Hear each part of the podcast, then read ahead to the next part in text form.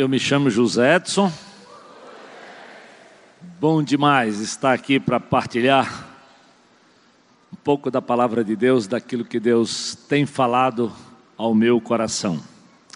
Mas antes de fazer isso, eu queria só lembrar duas coisinhas para você da igreja, né? Nós tínhamos dito, e tem algumas pessoas perguntando, sobre o horário dos cultos em junho, porque havia a possibilidade né, de nós mudarmos os horários no mês de junho, mas nós deixamos claro só se a, a, o material da tenda estivesse pronto para chegar aqui à Fortaleza e ser feita a mudança. Com todas as greves da Receita, de caminhoneiros, de uma série de burocracias, esse material acabou agora de ser liberado lá do Porto de Santos. Ele ainda vai para uma empresa para ser arrumada lá em São Carlos, no interior de São Paulo. Só depois é que ele vem. Então, os nossos cultos vão se manter nos próximos domingos e talvez mês de junho, julho, nos mesmos horários, tanto às oito e meia da manhã nos domingos, como às 17 horas no período da tarde. Então, quando realmente nós formos mudar, nós vamos avisar a vocês. Se você parou lá no estacionamento, você já viu que o estacionamento está pronto, e só depois que tiver ali pronto é que nós vamos montar o palco quando a gente for trocar a tenda. Então, por enquanto, fica tranquilo que nós vamos continuar nesse lugar. Também me disseram que nós estamos com um problema lá na entrada pela Estocolmo, né? Parece que o buraco está meio grande, teve alguns carros hoje que até tiveram dificuldades. Então, se está difícil lá, quem sabe você pode sair pela Rua do Cruzeiro. Eu sei que vai ficar um pouco mais apertado, mas à noite você pode evitar, porque me parece que lá tem alguns buracos naquele lugar, tá certo? Então, vamos orar e logo em seguida nós vamos falar sobre como lidar com o desânimo. Deus, obrigado pelo privilégio de estarmos aqui para abrir a tua palavra, para ouvirmos a tua voz, para clamarmos o Senhor por esse momento, clamarmos por irmãos, por aqueles que estão enfermos. Eu lembro do senhor Roberto, que está acamado, o senhor Roberto Freire, que o senhor cuide da vida dele, cuide dos demais, cuide daqueles que estão passando um momento difícil e por isso estão desanimados. Que a tua palavra hoje, Deus, tenha lugar em cada coração aqui.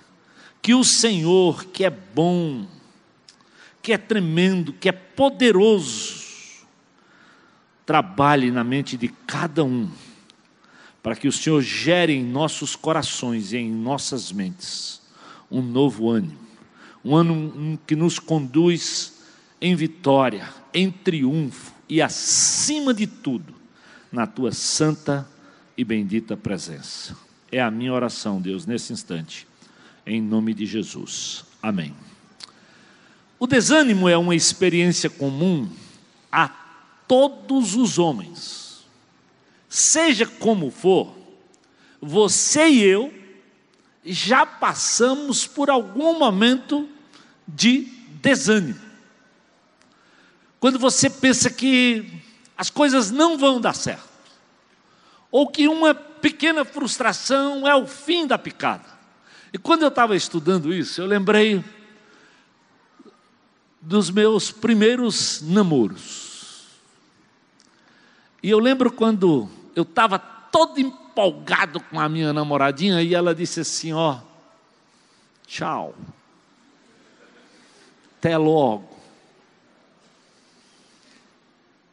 Eu fui para casa que eu chorei no ônibus até chegar em casa. Eu lembro que eu encontrei para minha irmã e eu disse assim: Eu acho que eu vou morrer. Sabe aquela coisa de adolescente? Eu vou morrer. O bom é que eu peguei no sono e acordei no outro dia. Eu vi que a vida não acabava assim.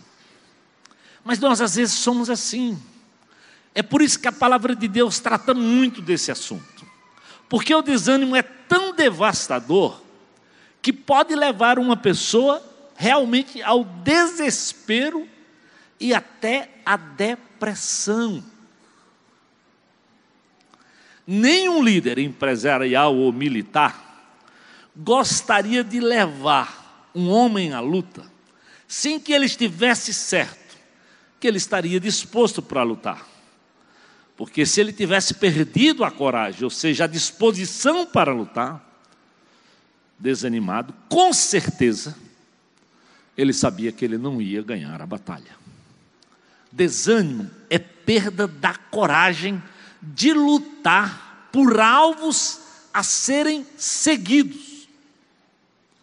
E todos nós, com certeza, precisamos desenvolver sonhos, hábitos, lugares onde queremos chegar. Porque está provado que o desânimo é quando você centra a vida em você mesmo, você para de sonhar, você para de pensar no outro, de ter um projeto, de ter uma perspectiva. E o prefixo des é exatamente perda de função. Então, quando você está desviado, você perdeu o foco. O desempregado perdeu o emprego. O desequilibrado perdeu o equilíbrio. Você sabia que quando Satanás quer vencer alguém ou impedi-lo de combater o bom combate ou de ter êxito na vida,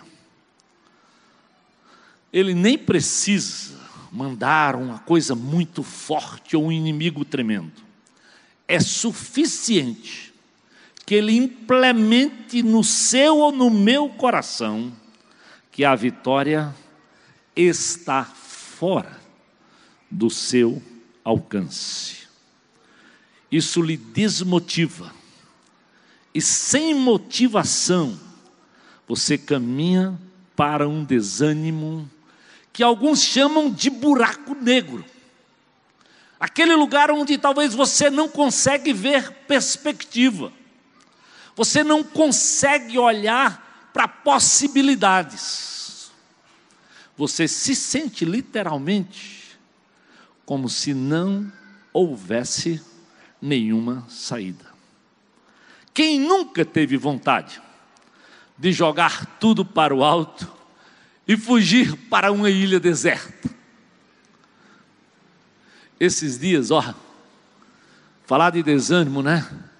Depois de visitar, eu fui com um grupo da igreja visitar Israel. Pense que tempo maravilhoso. Quanto cântico, quanto louvor, quanta adoração, quanta coisa preciosa. E depois a gente foi visitar a Grécia, Filipos, tantos lugares que Paulo passou, Bereia, Tessalônica. E nós fomos naquela ilha de Creta que o pastor Armando falou tanto sobre Tito. Mas nós fomos numa outra conjuntura. Coitado de Paulo, foi quase no meio de barquinhos e naufrágio. Ele parou em Creta por causa de naufrágio. Nós paramos naquelas ilhas belas, ouvindo a história, abrindo a Bíblia, celebrando aquilo que Deus tinha feito. Conjuntura completamente diferente. Então, é muito da nossa perspectiva do que nós estamos vivenciando. E nós, como país, estamos vivendo, vivenciando um momento terrível. A gente olha para o governo, é muita corrupção a gente olha para a saúde, é muito descuido, desprezo para com a pessoa humana. A gente olha para a segurança, Fortaleza é uma das cidades mais inseguras. A gente olha para o preço da gasolina, né? Sobe toda semana e o salário, como dizia a história, uma vez por ano e olha lá. Então, tem muitas razões para a gente ficar desanimado. E eu lembro de uma certa historinha que diz exatamente isso.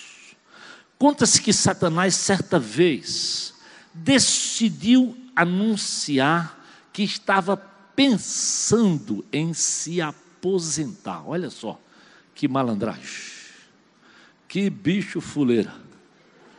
Querendo dizer que ia se aposentar e colocaria todas as suas invenções diabólicas à venda. No dia da venda, as ferramentas foram todas expostas de modo muito atraente. Porque se há uma coisa que ele sabe fazer, é despertar em você e em mim a concupiscência, seja dos olhos, do querer, de tanta coisa que você faz sem ter noção, apenas pela concupiscência do ter. E ele expôs tudo, e estava lá, ó, a malícia, o ódio, a inveja, a sensualidade, o engano e muitos outros instrumentos do mal. E cada um tinha o seu preço. Mas separado, lá num lugar mais simples, havia uma ferramentazinha cuneiforme, diferente, muito gasta, mas o seu preço era muito elevado, mais do que qualquer outra das ferramentas expostas. E alguns perguntaram: o que que era? E Satanás disse: é o desânimo. Por que você colocou numa ferramenta tão simples um preço tão elevado? Sabe qual foi a resposta? Ela é mais útil para mim do que qualquer uma das outras. Uma vez dentro de uma pessoa, eu posso usá-la da maneira que for me mais útil.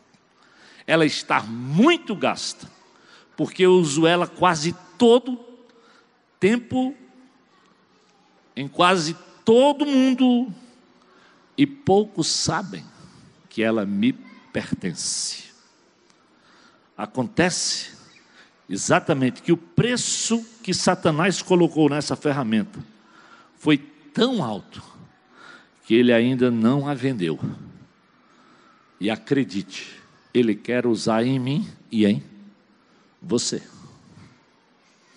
Porque ele é malandro. Porque ele veio para destruir. Então o desânimo é antes de tudo. Quando nós nos centramos em nós mesmos, e deixamos que o próprio diabo tenha espaço na nossa mente, seja pelo, pelos nossos olhos, seja pelas nossas avaliações, seja pelos nossos próprios recursos. Ou quando alguém está desanimado, o diabo é capaz de levá-lo, como a gente disse, para aquele buraco negro, onde ele não tem coragem, às vezes, sequer de pedir ajuda ao outro, ele não tem coragem, às vezes, de se apresentar e orar e pedir ajuda de outra pessoa para levá-lo à presença de Deus. E é esse desânimo que hoje leva muita gente, como eu disse, ao desespero e à depressão. E a depressão é considerada um dos piores males da nossa época. Até porque hoje, talvez, como nós temos acesso a um milhão de informações, os nossos próprios jovens têm acesso a tudo quanto é coisa de boa pela internet, e ele começa a sonhar e querer ter aquilo que dentro da realidade dele. Ele não consegue, e por isso vem o desânimo, por isso vem às vezes a loucura de querer assaltar, de querer ter, custe o que custar. Esquecemos fácil nessa hora que tudo pertence a Deus e que Deus tem um plano para cada um de nós e que nós precisamos nos focar no Senhor. Para você ver como o desânimo é uma coisa brava, ele atinge homens, líderes de Deus. E eu hoje quero tratar com você sobre a vida de dois homens de Deus extremamente importantes, que tiveram experiências maravilhosas com Deus, chamado Moisés e Elias. E nós vamos aprender com esses dois homens Onde é que eles erraram para, durante uma trajetória tão vitoriosa, tão maravilhosa, ainda conseguirem ter entrado num desses buracos negros? Então vamos, vamos ficar de pé e vamos ler Números capítulo 11. Números, abre a sua Bíblia, lá no livro de Números, capítulo 11, lá no Velho Testamento, né? Num dos livros considerado do Pentateuco, no capítulo 11, nós vamos ler do versículo 10 ao versículo de número 15. Números 11, de 10 a 15. Diz assim a palavra do Senhor: Moisés ouviu gente de todas as famílias se queixando, cada uma à entrada de sua tenda.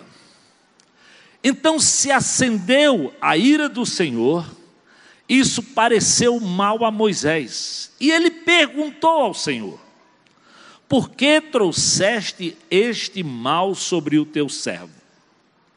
Foi porque não te agradas de mim, que colocaste sobre os meus ombros a responsabilidade de todo esse povo? Por acaso fui eu quem o concebeu? Fui eu que o dei à luz? Por que me pedes para carregá-los nos braços, como uma ama carrega um recém-nascido, para levá-lo à terra que prometeste, sobre juramento aos seus antepassados? Onde conseguirei carne para todo esse povo? Eles ficam se queixando contra mim, dizendo: dá-nos carne para comer. Não posso levar todo esse povo sozinho. Esta responsabilidade é grande demais para mim. Se é assim que vais me tratar, mata-me agora mesmo. Se te agradas de mim, não me deixes ver a minha própria ruína. Oh Deus, nos abençoa, nos ajuda a olhar para esse texto e aprender do Senhor para que o Senhor nos ajude nessa caminhada. É a minha oração, Deus, em nome de Jesus. Podem se assentar, queridos. Como é que um homem como Moisés, que viu tanta coisa tremenda,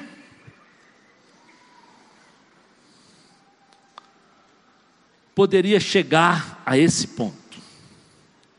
Afinal de contas, Moisés foi chamado pessoalmente pelo Senhor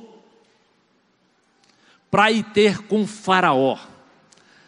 O próprio Senhor deu a Moisés poderes para ele apresentar e ir lá diante de Faraó e do povo do Egito.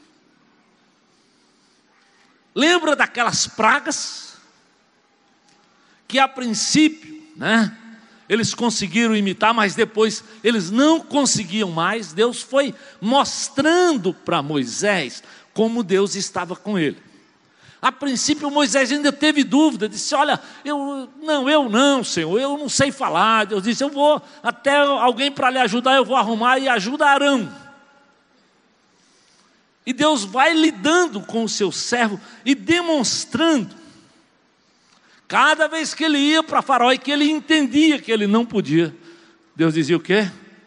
Deixa comigo, eu vou ser contigo. Eu vou fazer. E Deus foi fazendo. Foi fazendo. Diante de Faraó, do Egito, Deus operou milagres, sinais que confirmavam a liderança de Moisés e a presença de Deus na sua própria vida. Moisés presenciou aquela última praga, onde Deus cuidou de todos os primogênitos dos israelitas e levou todos os primogênitos dos egípcios. Moisés assistiu Deus libertar Israel através do sangue mesmo. Moisés viu Deus abrir o mar vermelho em terra seca, caminhar no mar.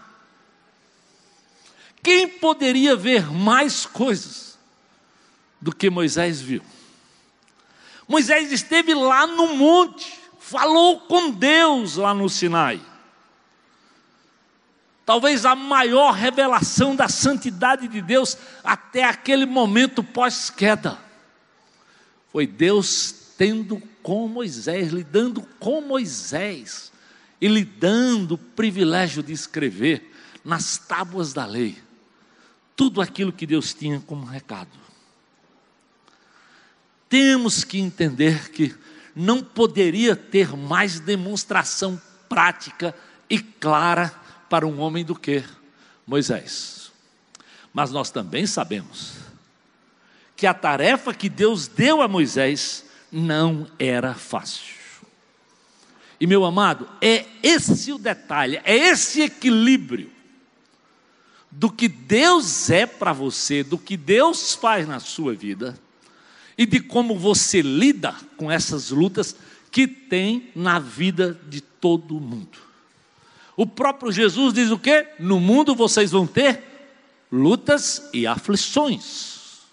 Mas o que é que ele diz lá? Mas tenham bom ânimo. Não há nenhum lugar na Bíblia que Deus passe para o povo que nós não vamos ter problemas. Infelizmente, nos dias de hoje, se fala de um evangelho só triunfalista, e o evangelho é triunfalista porque Jesus venceu a morte. Porque ir lá em Jerusalém, uma das maiores, um dos maiores bênçãos é chegar lá e ver que aquele túmulo está vazio. Que de fato o Senhor ressuscitou.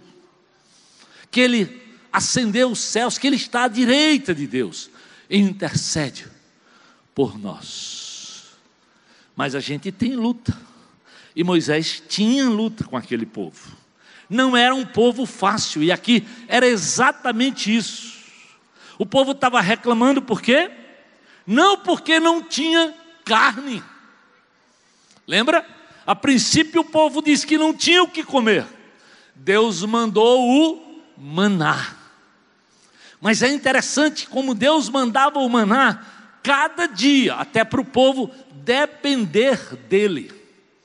Mas você sabe, muitos deles queriam guardar para o outro dia. E quando guardava, cheirava mal. Mas eles continuavam tentando, como eu e você.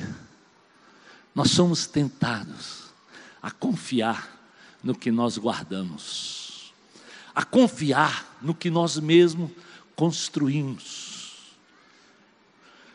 É difícil para você e para mim aceitar o desafio do Senhor. O justo viverá, né? E andará pela fé. Dependência completa. E Deus mandou o maná, e o povo se enjoou do maná.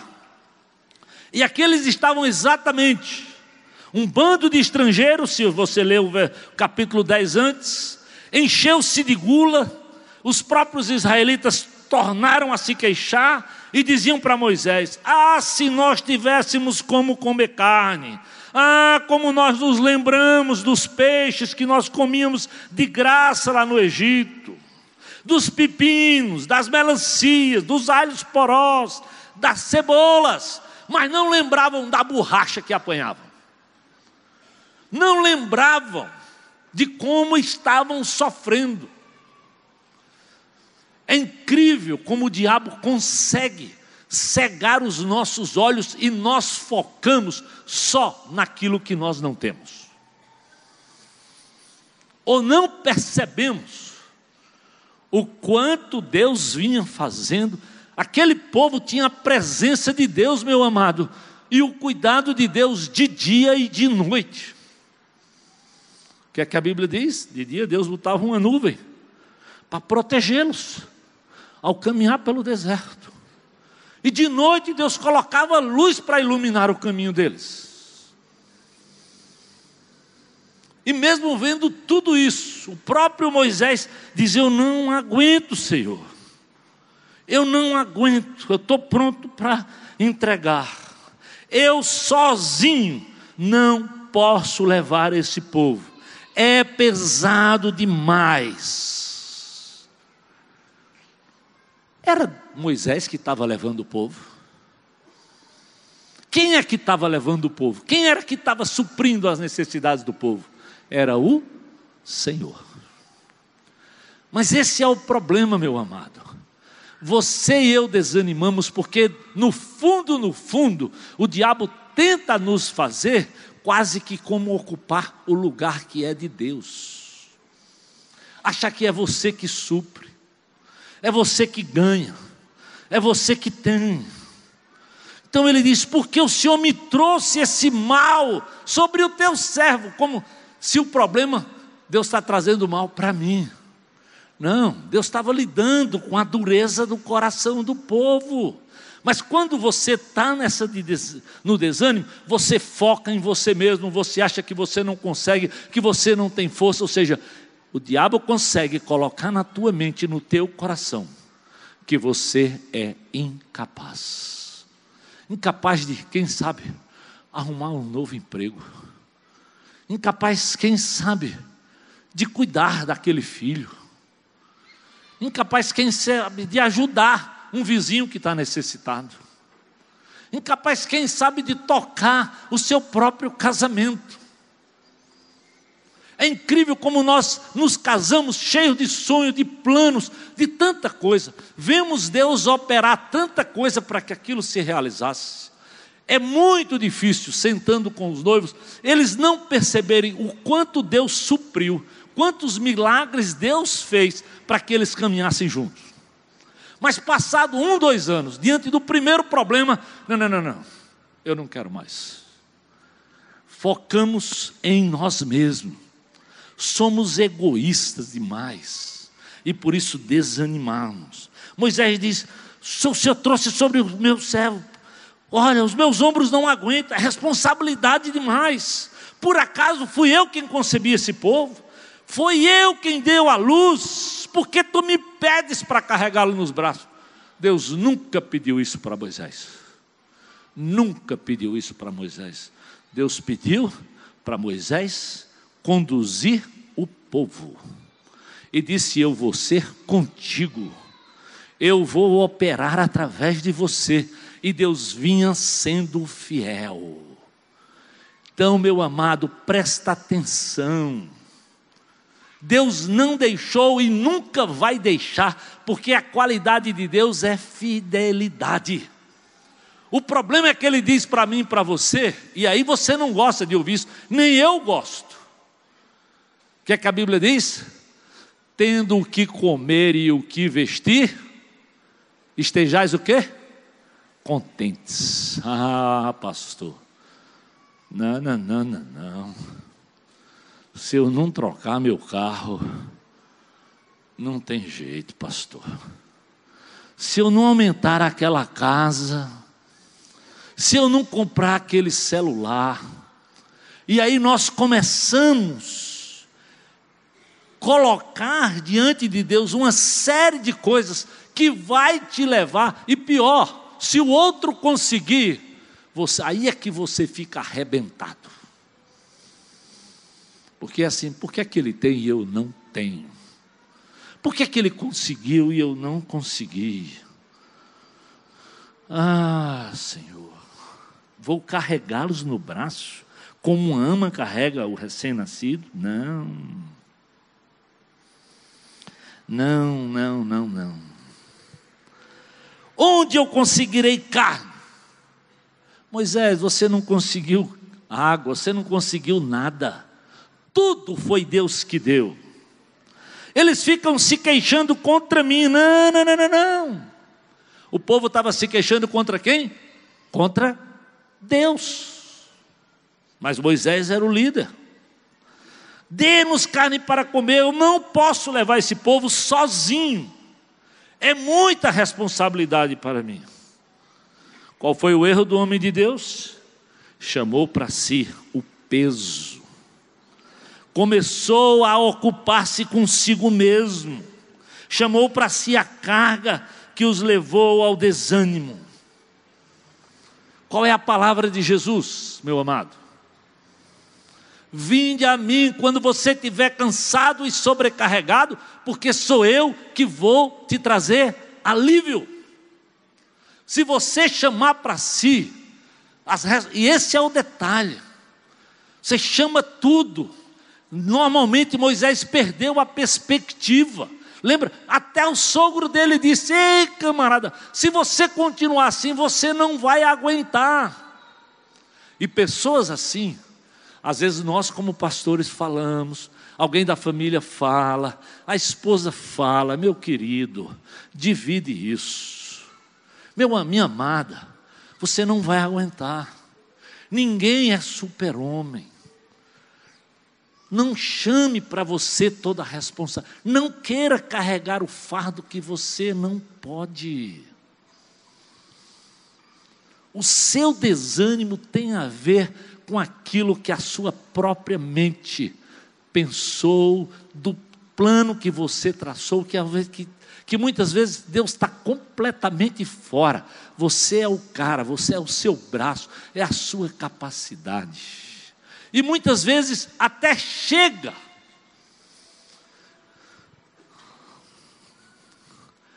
Esses dias eu recebo um, uma mensagem de um casalzinho que passou pela sala de noivos, que eu aconselhei há 15 anos atrás. E eles tinham um sonho de concurso público e de empregos lá em cima. E eu disse que Deus possa lhes dar. Mas eles começaram a brigar tanto por conta de dinheiro, do que eles queriam ter, e na época ela conseguiu um negócio melhor do que ele, e ele começou, mas ele estudou, estudou, estudou e passou no concurso, e os dois têm hoje um emprego tremendo. E alguém me liga dizendo, pastor, me ajude. Olha, faz dez anos que eu não tenho contato com eles. Quando a pessoa me disse, eu disse, minha querida, eu já gastei há dez anos atrás tudo isso eu previ e eu sabia que possivelmente ia acontecer. Porque eles não focaram em Deus em nenhum momento. Eles não perceberam quanto Deus. Eles queriam sempre mais, mas aí tiveram e hoje brigam, brigam e brigam e querem dividir o casamento e dividir os filhos. Você foca em você mesmo. Você foca só nos seus planos. Você cria planos sem consultar a Deus sem esperar que Deus, mesmo tendo visto já muito, porque, meu amado, o desafio de Deus é: olha, vê o quanto eu fiz, vê o. Eu, o que é que a Bíblia diz? Eu quero trazer à memória aquilo que me dá esperança. Meu amado, às vezes eu digo para minha esposa, amor, eu preciso lembrar que eu nasci num lugar que não tinha água encanada, não tinha eletricidade, não tinha banheiro, não tinha posto de saúde, só ter sobrevivido já foi um milagre. Vocês pensam que é brincadeira quando eu falo de uma cabeça desse tamanho? Ter nascido. E olha, e graças a Deus, por um milagre, minha mãe foi para a cidade. E ela está aqui hoje. Mas o médico usou fósseis e eu cansei de, como fisioterapeuta, cuidar de crianças com problemas, porque o passo a, parto a fósseis era complicado e muitas vezes as crianças ficavam com problema. Então, quando eu lembro disso, eu digo: Deus, o Senhor cuidou de mim até quando eu nem te conhecia. Como é que nós não vamos agradecer? Por que, que você não olha para trás? Porque você não percebe, aquele povo estava apanhando, Deus, Deus interviu no Egito, porque Deus viu a aflição do povo, está lá no começo do livro. Mas quando você dá dois passos para frente, você esquece de que foi Deus que lhe trouxe até esses dois passos. E você desanima porque você sonhou dar aqueles dez. E não é que Deus não pode te levar, mas Ele tem um tempo dele e tem uma forma de preparar o meu e o teu coração. Moisés disse: Deus, eu não aguento, mata-me, eu te peço.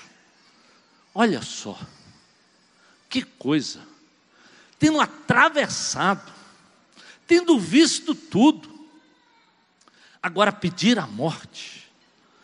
Como é que Deus resolveu? O problema do desânimo de Moisés. E como é que Deus vai resolver o meu e o seu? Presta atenção. Está lá logo em seguida, em Romanos, ou em Números 11, 16 a 17. O Senhor disse a Moisés: reúna 70 autoridades de Israel, que você sabe que são líderes e supervisores entre o povo. Leve-os à tenda do encontro, para que eu esteja ali com você. Ó, oh, Moisés, não pensa que você é o cara, é o que está levando. Não, não, não, não, não. Eu vou constituir outros 70. Eu vou derramar do espírito que eu derramei em você, meu amigo, eu vou derramar nos outros. E eu vou levar o povo. Porque quem estava levando o povo era o Senhor, não era Moisés, não. O problema é que quando Deus fala para você dividir algo, o nosso egoísmo não gosta.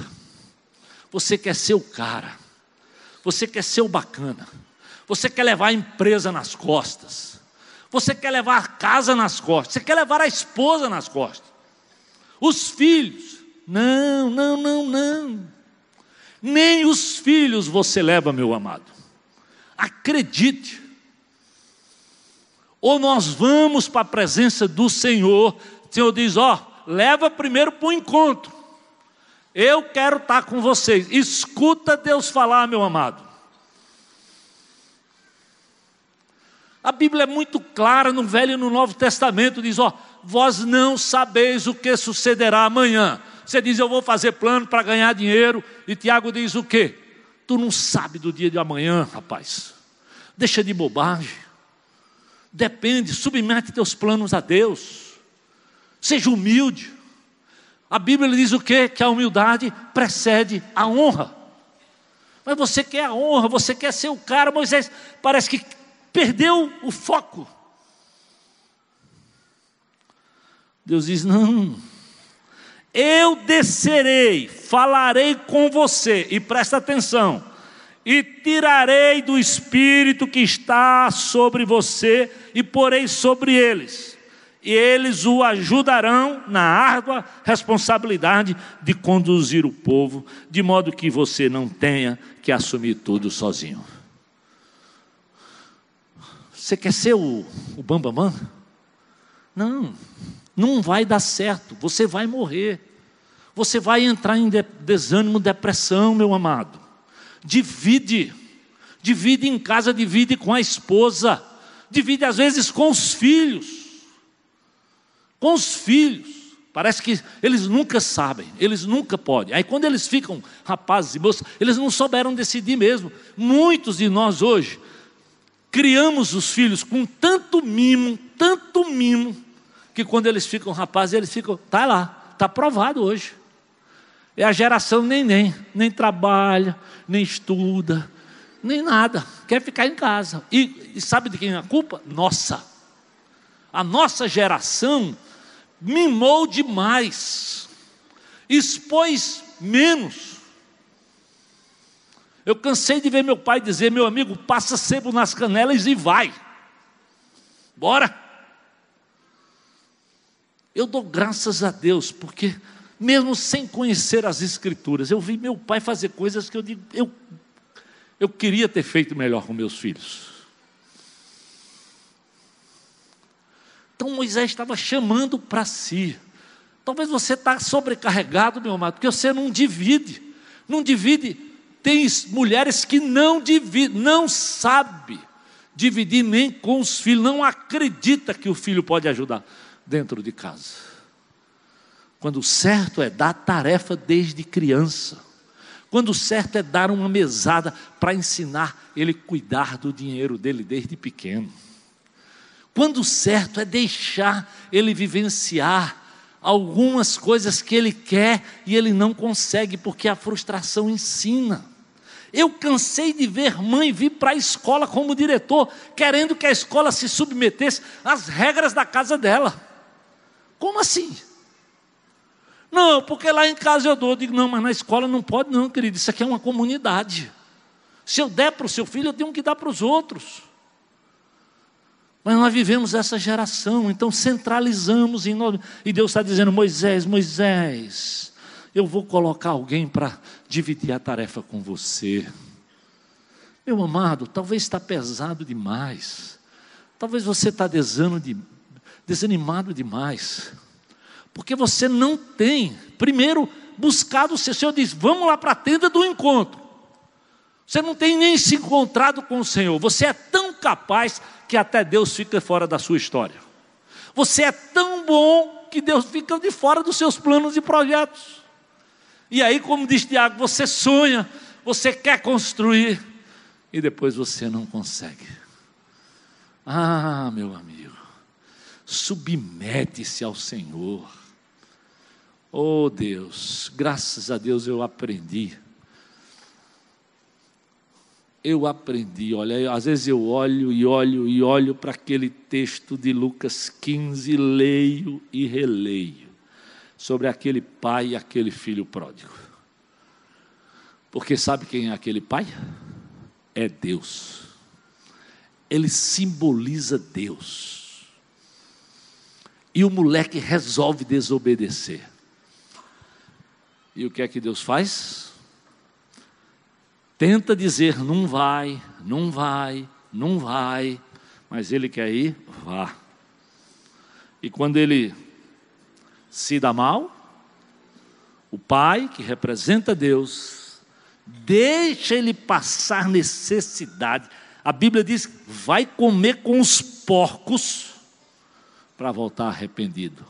A maioria dos pais de hoje, não, não, não, não, meu filho, não, não, não, não, não, não, peraí, peraí, peraí, vai matar o bacuri, vai matar o porco, vai matar o dono da porcaria para proteger o filho. Você não deixa Deus agir, você não deixa Deus ensinar, você não deixa aprender pela necessidade, como se você criasse filho para viver sempre dentro de casa, quando a Bíblia diz o quê? Quando casa, deixa pai e mãe. E às vezes você fica afofando cama o resto da vida. E não sabe, porque depois esses filhos ficam dependentes, e hoje você é muito comum os pais sustentarem filhos com 30, 40 anos. Eu disse por meus dois, ó, quando casar, meu nome é Chau e Bênção. Até logo, Deus abençoe. Até aqui nos ajudou o Senhor. Agora a Bíblia diz: vai em frente, minha filha, vai em frente, meu filho. Toca. Pode ligar, pai, pai, eu ouço tudo, aconselho tudo, mas quando o assunto é dinheiro, meu nome é fazer, faz de conta que eu não vi nada. Não sei de nada, a não ser dizer, ó, ajusta as contas aí, aperta o parafuso, planeja. Às vezes eu digo para ele, ó, você sabia que eu casei e fui morar num apartamento desse tamanho? Sabia? Você sabia que eu acordava seis da manhã e chegava em casa onze horas da noite para fazer um seminário enquanto estudava? Então, amigo, passa sebo nas canelas e vai atrás. Mas nós não gostamos disso. Então, Deus diz para Moisés: consagre-se, vai lá, Moisés, vai para a tenda, vem para o encontro, eu sei que a responsabilidade é árdua. Deus não nega. Deus não nega que a luta, que a vida é fácil. Não, não nega. Eu sei que a responsabilidade é árdua. Mas você vai fazer tudo e não sozinho. E diga ao povo, Moisés: consagrem-se, porque aí eles comerão carne Diga ao povo que se submeta, que se humilhem, que eu vou cuidar deles. E às vezes nós precisamos dizer isso, seja para o funcionário, seja para os filhos, seja para a esposa, ou a esposa dizer para o marido, menos. Sabe, às vezes as pessoas pensam que pastor resolve tudo, balela. Eu não resolvo às vezes em casa, vou resolver numa comunidade desse tamanho tem que depender de Deus, querido. Tem que dizer, Senhor, eu não sei. Às vezes as pessoas chegam lá pensando que eu tenho um, uma saída mirabolante. A saída mirabolante é vamos orar, vamos para a presença de Deus, vamos pedir sabedoria. A Bíblia diz o quê? Se alguém precisa de sabedoria, pede ao pastor Zé. Não, não, não, não. O que é que ele diz? Pede a Deus, que ele dá. E o que é que a Bíblia diz da sabedoria que vem lá do alto? É pura e pacífica. Ó, quem pede a Deus, a verdadeira sabedoria é pura e pacífica, não é de briga, não é de confusão. Deus não é de confusão.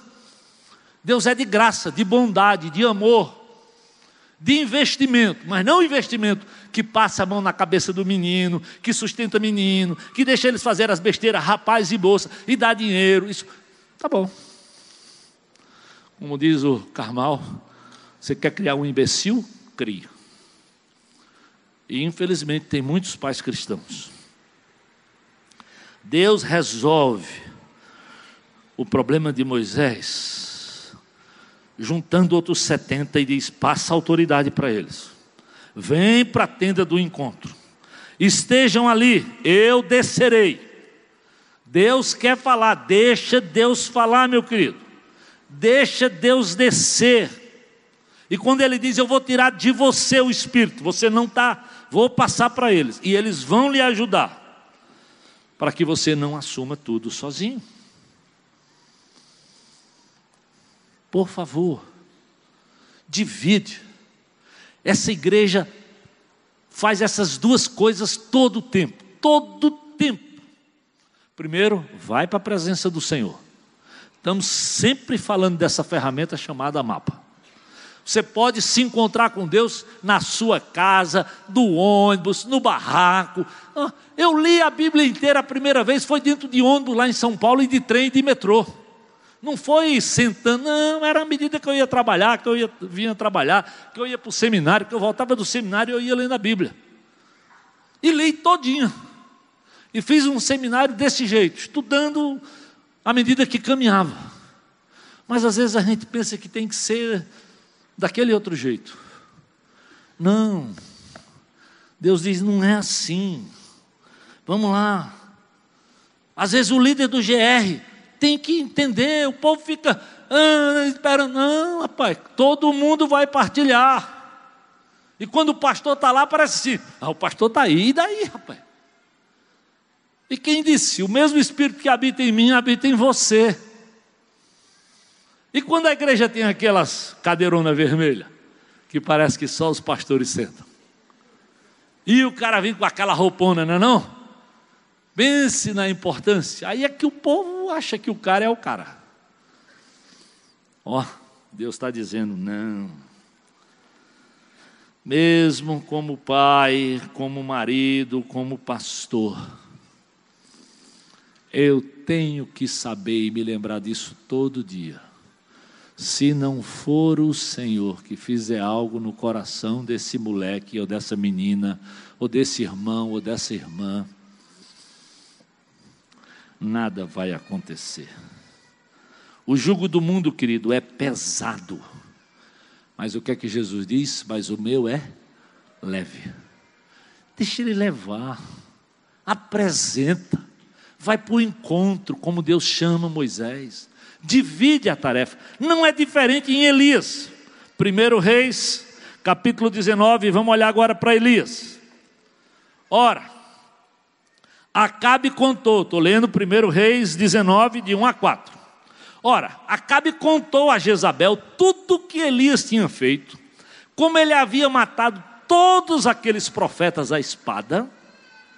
Por isso Jezabel mandou um mensageiro a Elias para dizer: que os deuses me castiguem com todo rigor, se amanhã, nessa hora, eu não fizer com a tua vida o que você fez com todos eles. Elias teve medo e fugiu para salvar a, a vida.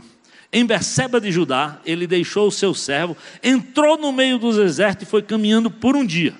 Chegou até um pé de giesta, ou em algumas traduções, de zimbro. Sentou-se debaixo dele e orou, pedindo a morte. Senhor, eu já tive o bastante, tira de minha vida. Eu não sou melhor do que os meus antepassados. Sabe o que Elias tinha feito? Dois capítulos atrás, desafiado os profetas de Baal, os profetas de Azerá, eram 850 homens. Ele foi para a presença de Deus, ele clamou ao Senhor e teve aquela tremenda vitória. Talvez não tem coisa mais linda do que aquilo que acontece no Monte Carmelo. Elias desafia, mas desafia na dependência de Deus. Chamem o Deus de vocês, e eu vou chamar o meu. O homem está centrado, o homem está fazendo o que é absolutamente correto. Mas logo em seguida, uma mulher que não era gente fácil, não. A Bíblia diz que esse tal de Acabe, se você ler o capítulo 16, ele era o pior dos reis que Israel já teve. E além de ser um caba ruim da pá virada, ele casa com uma tal de Jezabel, que era idólatra, pagã e que estava matando os profetas. Matando os profetas. Então, querido, é verdade que Moisés teve uma situação difícil, é verdade que Elias passou por um reinado difícil, um tempo difícil, e que nós também estamos vivendo um tempo difícil. Mas isso não é novidade. O próprio Jesus viveu dias difíceis. Paulo viveu dias difíceis. Gran, a grande diferença é o quanto eu e você mantemos o foco no Senhor. E eu sei que não é fácil. O camarada que viveu, vivenciou, que viu tudo que Elias viu, estava agora fugindo e com medo, e parece que perdeu o foco no Senhor. E é interessante que, mesmo no meio daquele reinado louco, né, de, de, de Acabe, havia um camarada lá, né, chamado é, Obadias. Acabe convocou Obadias, e a Bíblia diz que ele era responsável pelo palácio. O homem temia muito ao Senhor.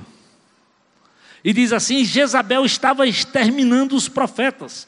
Por isso Obadias reuniu os profetas e escondeu em duas cavernas, cinquenta e uma, lhe deu comida e água.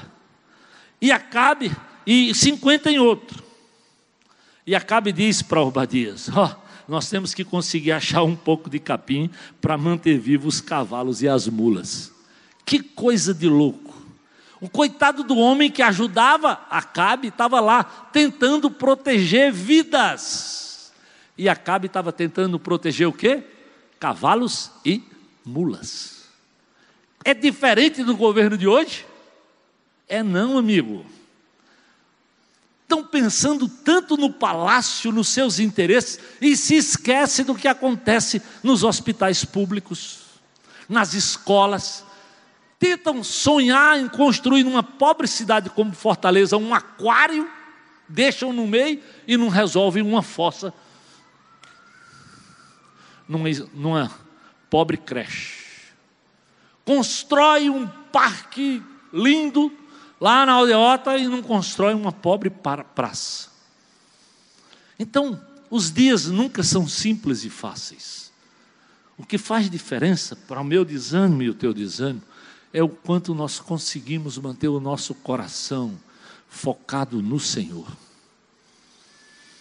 E não é fácil se focar diante da pressão, dos problemas que eu sei que Moisés viveu e que o próprio Elias viveu. Então, Deus vai de novo ao encontro lá de Elias e diz assim: Ó, ei, eu sei que ele era ruim demais, e a Bíblia deixa isso e que ele ainda casou com essa mulher terrível. Eu lembrei do que meu pai dizia, meu amigo, acaba já está numa situação ruim, casar com uma tal de Jezabel era mais ou menos assim, eu acaba com a cabeça quente, pegando fogo, entrar, como dizia outro, num trem carregado de pova e o cão fumando um charuto. Vai explodir. É, era o reinado que o coitado de Elias estava lá. Mas isso não significa que Deus não tinha poder para levar. Lá estava o pobre coitado do Obadias, fazendo. E Deus fala com Elias também, mostrando como ele cuidou. Vamos, vamos voltar lá no texto. lá em capítulo 19.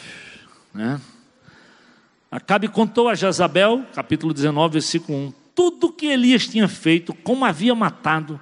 Por isso Jezabel mandou os mensageiros de Elias para dizer-lhes que os deuses me castiguem, né, se, eu, se eu não fizer isso com você. Elias teve medo, fugiu para salvar a vida de Judá e, e ele deixou ali seu servo. Entrou no deserto, foi caminhando.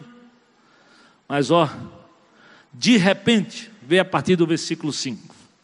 Depois que ele se deitou debaixo de uma árvore, de repente um anjo tocou nele e disse: Levante-se e coma. Por que, que Deus não disse para o profeta, talvez, ei, senta aí para orar? Não, não.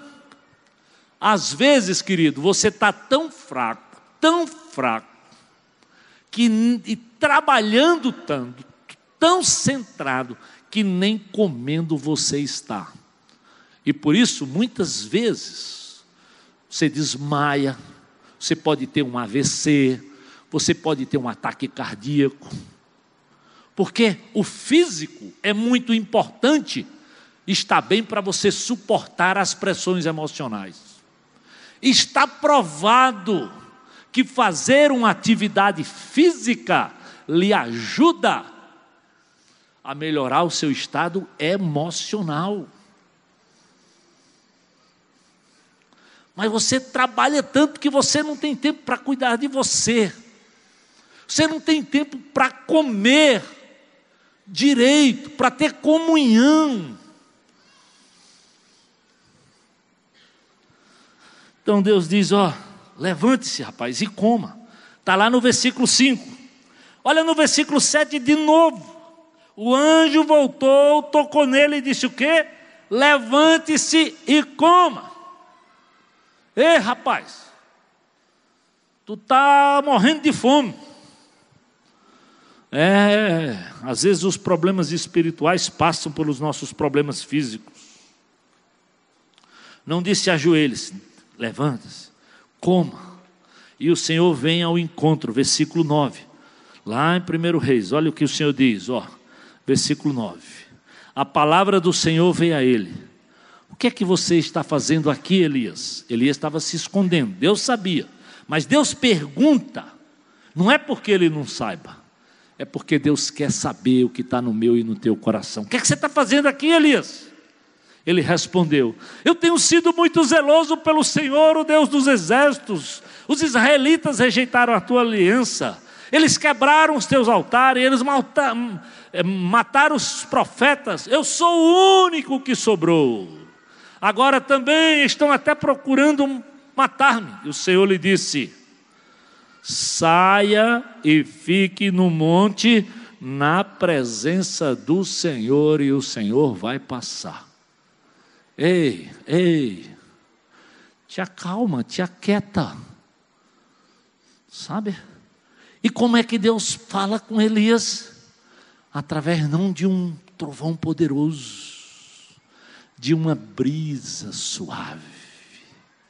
É incrível como Deus é criativo, como Deus se revela de uma maneira simples, não precisa trovões. Nós homens é que gostamos do poder, do decretar, do mandar, do eu, eu expulso, eu faço. Deixa Deus agir, meu amado. Deixa Deus cuidar. Deixa Deus ir adiante. Humilhe-se sobre a poderosa mão de Deus, porque Ele no devido tempo vai te exaltar. É Ele que tem que fazer, não você. Elias estava de novo centrando em si mesmo. Eu tenho sido muito zeloso.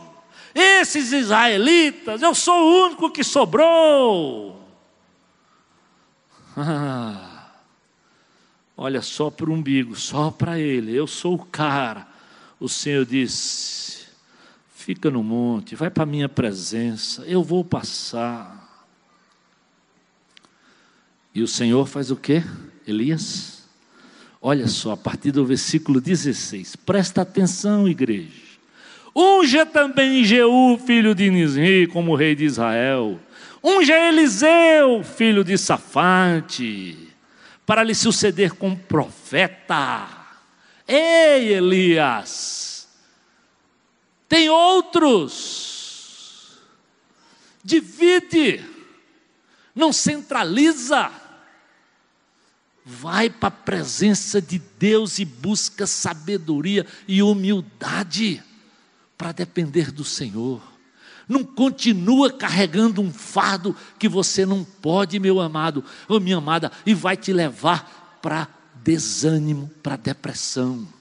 Seja porque você sonhou alto demais, quem sabe para os seus filhos.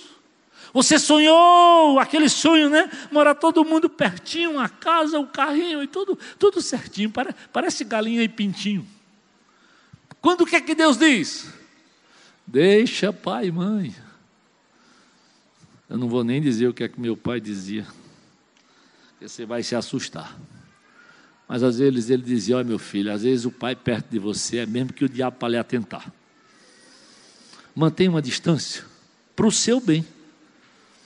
Era de um jeito meio doido, mas biblicamente é: vai viver tua vida.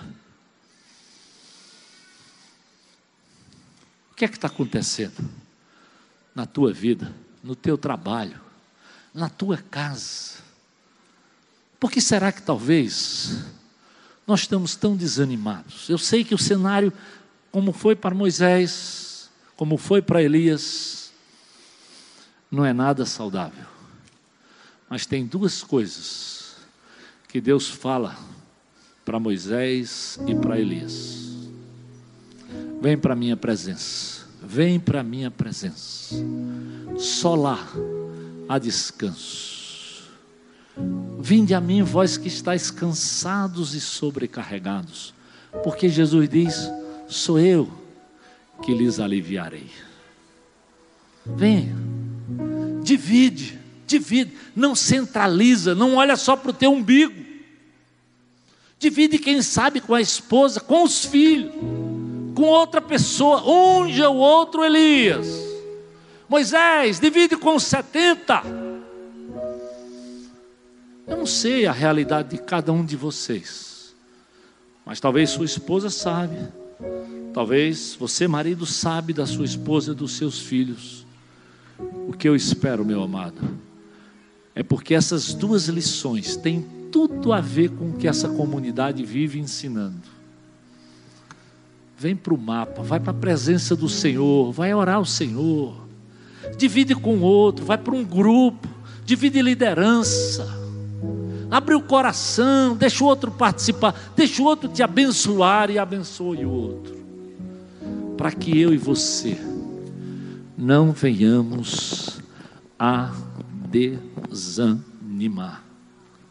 Então, vamos para a presença do Senhor, vamos lançar sobre o Senhor Vamos lembrar isso. Venha a mim todos que estão cansados e sobrecarregados, eu lhes darei descanso. Tomem sobre vocês o meu jugo, aprendam de mim. Eu sou manso e humilde de coração, e aí vocês encontrarão descanso para as suas almas. Oh Deus, obrigado, porque a tua palavra é clara nós temos lutas como Moisés teve, como Elias teve. O Senhor não nos promete coisas simples e fáceis, e nós não vivemos um momento simples e fácil, como país, como estado, como cidade, e às vezes em casa. Muitas famílias vivendo quase que uma guerra interna. Ajuda-nos, Senhor, a esses dois princípios que o Senhor ensinou para esses homens de Deus. Primeiro, irem à tua presença e dividirem, e envolverem outras pessoas, lideranças, filhos, para que todos possam participar, porque todos nós recebemos o teu Espírito, todos nós temos a tua palavra, todos nós o Senhor derramou graça sobre graça e misericórdia. Oh Deus, faz o teu povo lançar, vinha ao Senhor. Talvez você está aqui hoje, meu amado ou minha amada, ou alguém que está nos visitando e diz: Pastor, eu estou cansado, eu estou sobrecarregado, eu estou tão desanimado que eu também já pensei na morte, e é incrível como hoje o índice de suicídio cresceu e cresce até entre os adolescentes e os jovens. Não, querido, vem para a presença do Senhor. Ele diz que o fardo dele é muito leve. Ele quer te dar descanso. Ele quer te fazer experimentar de uma graça que excede todo o entendimento. E a Bíblia diz: você precisa fazer o que um dia eu fiz, me entregar, crer, confessá-lo como Senhor e Salvador.